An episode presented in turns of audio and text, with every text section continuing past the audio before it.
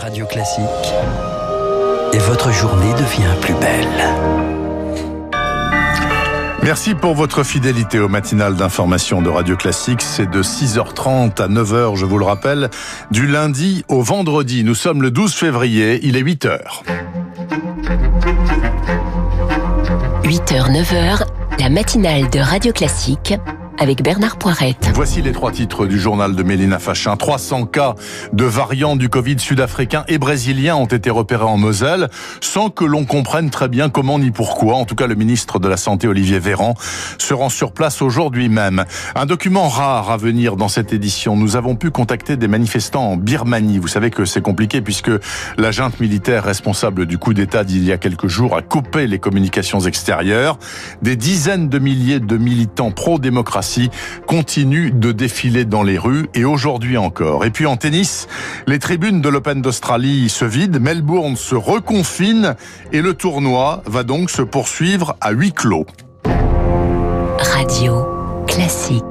Mais d'abord, si vous le voulez bien, un grand bol d'air frais, comme on dit, on en a bien besoin en ce moment. Direction le Haut-Jura. Là-bas, les stations de ski font le plein de ski de fond, j'entends, hein, puisque vous savez que les remontées mécaniques sont toujours fermées. Pourtant, le Jura est l'un des départements dans lequel le Covid-19 circule le plus.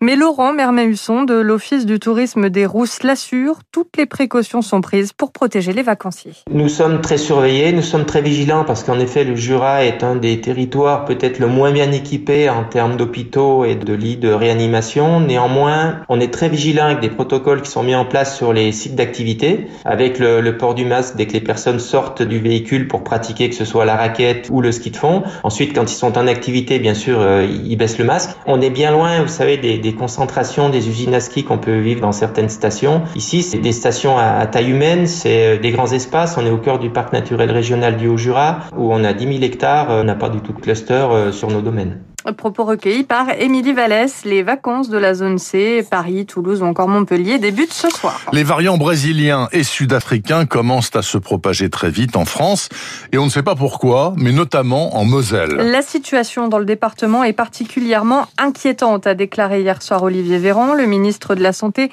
bouscule son agenda pour se rendre sur place aujourd'hui, puisque plus de 300 cas de variants ont été détectés là-bas rien que ces quatre derniers jours. Une situation que Christian Rabot infectiologue au CHRU de Nancy, a du mal à s'expliquer. Pour l'instant, on n'arrive pas à comprendre d'où ils sont venus, la vitesse à laquelle ils sont implantés de façon visiblement multiple. Il y aurait un lieu unique, on pourrait dire une personne revenue d'eux a contaminé un grand nombre de personnes, mais là on a l'impression qu'il y a plusieurs foyers. Il y a du brésilien et il y a du sud-africain, c'est quand même deux choses différentes. Donc là pour l'instant on n'a pas d'explication. Le ministre lui-même l'a dit, c'est quelque chose qui nous étonne, à la fois qui nous inquiète, parce qu'effectivement ils sont plus transmissibles et que s'ils sont en Moselle, ils seront bien sûr bien bientôt en Meurthe-et-Moselle, en Alsace ou en Champagne-Ardenne, sauf à monter une frontière euh, étanche, ce qui est quand même très très loin d'être simple. C'est pourtant ce que réclame plus ou moins le maire de Metz, François Grosdidier, pas une frontière, mais en tout cas un reconfinement local et vite, ou du moins une prolongation des vacances scolaires. Alors la propagation de ces nouveaux variants change-t-elle quelque chose au fond à la campagne de vaccination? Les spécialistes craignent en effet que les vaccins perdent en efficacité face à ces mutations du virus. Vous savez qu'une récente étude estime que le vaccin AstraZeneca n'est quasiment plus efficace contre le variant sud-africain. L'Afrique du Sud qui a d'ailleurs suspendu sa campagne de vaccination. Alors, Comment faire pour s'adapter aux différents variants? On fait le point avec Rémi Fiester. Le variant anglais réagit bien aux trois vaccins sur le marché, mais le sud-africain ferait tomber à 20% l'efficacité d'AstraZeneca.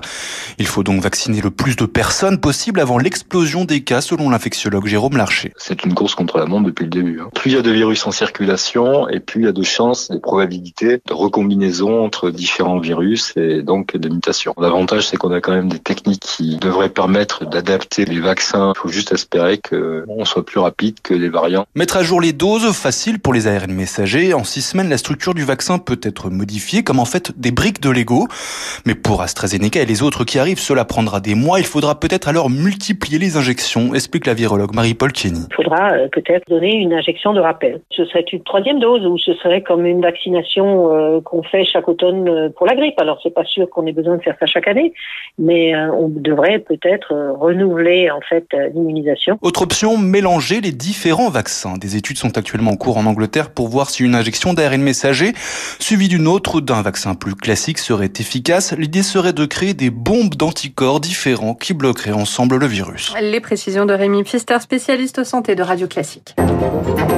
Radio Classique, le journal Mélina Fachin. L'actualité à l'étranger, Mélina. D'abord, parlons de la protestation qui ne faiblit absolument pas en Birmanie. Sixième jour de manifestation massive hier dans plusieurs villes du pays. Des dizaines de milliers de personnes continuent de battre le pavé pour dénoncer le coup d'État qui a renversé Aung San Suu Kyi. La junte militaire en place n'hésite plus à répliquer à coups de gaz lacrymogène, de balles en caoutchouc, une répression parfois sanglante. Éric Kioch a réussi à joindre des militants pro-démocratie sur place. Une jeune femme s'écroule touchée en pleine tête par une balle durant une manifestation mardi. Ces images ont fait le tour du pays et augurent du pire pour ce militant qui témoigne anonymement. La junte prépare une riposte sanglante. La policier, il a tiré la fille qui est cachée euh, derrière l'arrêt de bus.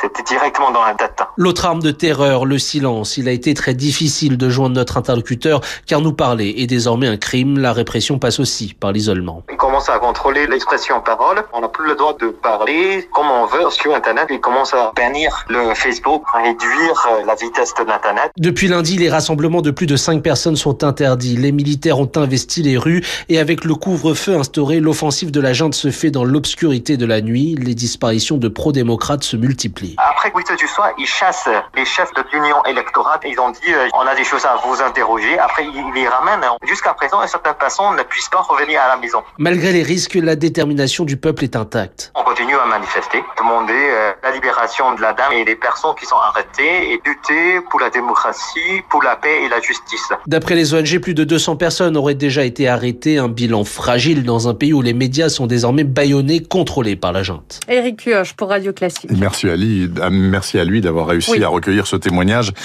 qui n'a pas été facile à obtenir pour le moins. Passons au tennis, si vous le voulez bien, et à la pandémie de Covid-19 qui vient de rattraper l'Open d'Australie. Oui, le monde du sport se réjouissait pourtant de pouvoir accueillir à nouveau des spectateurs. Ils étaient 30 000 chaque jour depuis le début du tournoi mais la ville de Melbourne, où se tient l'Open, se reconfine pour cinq jours. Résultat, la compétition va se poursuivre, mais à huis clos, Victorien Villaume. Oui, au moins cinq jours sans spectateurs donc pour l'Open d'Australie. Uniquement les joueurs, leurs équipes et le personnel autorisés sur le site. Un coup dur quand on sait que les organisateurs ont mis en place des mesures sanitaires drastiques après l'année 2020, très bouleversée par l'épidémie. Maintenir cet événement historique du tennis avec des spectateurs, c'était un pari et ça a demandé une grosse logistique. Euh, les joueurs et le staff avaient dû se soumettre à une stricte quatorzaine à l'arrivée en Australie. Cinq heures de sortie maximum étaient autorisées. Une organisation qui a permis donc à l'Open d'accueillir à nouveau des spectateurs et de presque retrouver une ambiance d'avant Covid. Désormais, une bulle sanitaire est mise en place pour les joueurs qui doivent éviter tout contact avec l'extérieur. Les organisateurs gardent l'espoir d'un retour à la normale pour les demi-finales dans cinq jours.